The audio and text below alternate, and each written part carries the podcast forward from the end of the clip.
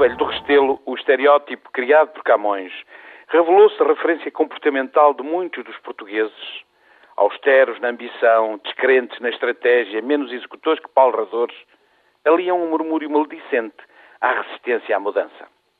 Falar é sempre bem mais fácil do que fazer, e os velhos do Restelo sempre tagarelaram mais do que fizeram. Com o plano tecnológico também foi assim, logo apoucado pelos habituais do botabaixismo. Contudo, ele está pujante na senda do prometido. O inglês foi integrado nos primeiros anos de escolaridade. Com vista à criação da sociedade de informação e do conhecimento, está em curso a difusão global da internet de banda larga, alargada já a todas as escolas do país. Entretanto, os novos investimentos externos já anunciados pronunciam inovação tecnológica e emprego, nomeadamente de quadros muito qualificados.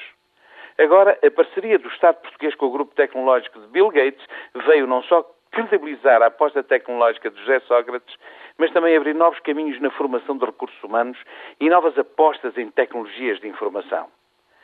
É o caso da formação informática de base a desempregados do setor têxtil do Val do Ave e da Covilhã, dos cursos profissionalizantes e de especialização tecnológica direcionados a estudantes do ensino superior, da formação de agentes da Polícia Judiciária e de cerca de 50 mil elementos das Forças de Segurança até 2010, da criação de centros de desenvolvimento de software e de inovação Microsoft com as universidades, de programas de estágios e de numerosos polos de cooperação tecnológica, o que nos permite divisar que o tal mundo novo está aí, à distância de um clique informático.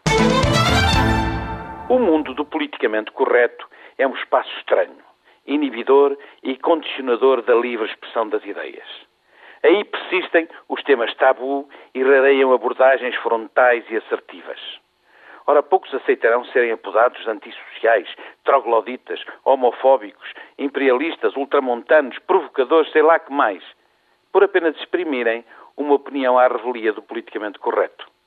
Com efeito, quem despir essa farpela seráfica será estigmatizado por lobbies poderosos que logo arremessarão para os gulags da marginalização e do enxovalho.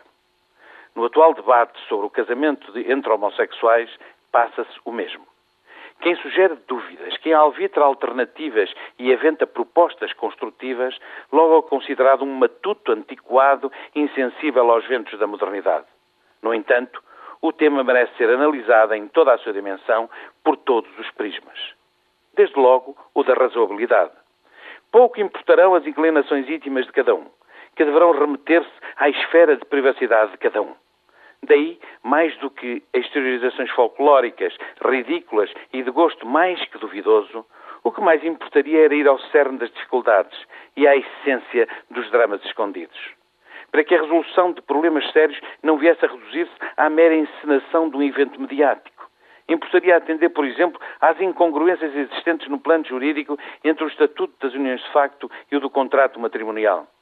Diferenças indutoras de desfavorecimento e desigualdade se as prioridades se colocassem ao nível da resolução dos problemas concretos existentes, como das limitações que se verificam no capítulo das heranças e outros similares, então a encenação festiva, controversa, folclórica e socialmente polémica perderia de todo o sentido. Até porque correria o risco de se converter em mera via facilitista, típica de quem afinal não pretende resolver coisa nenhuma, mas apenas existir mediaticamente. Thank you.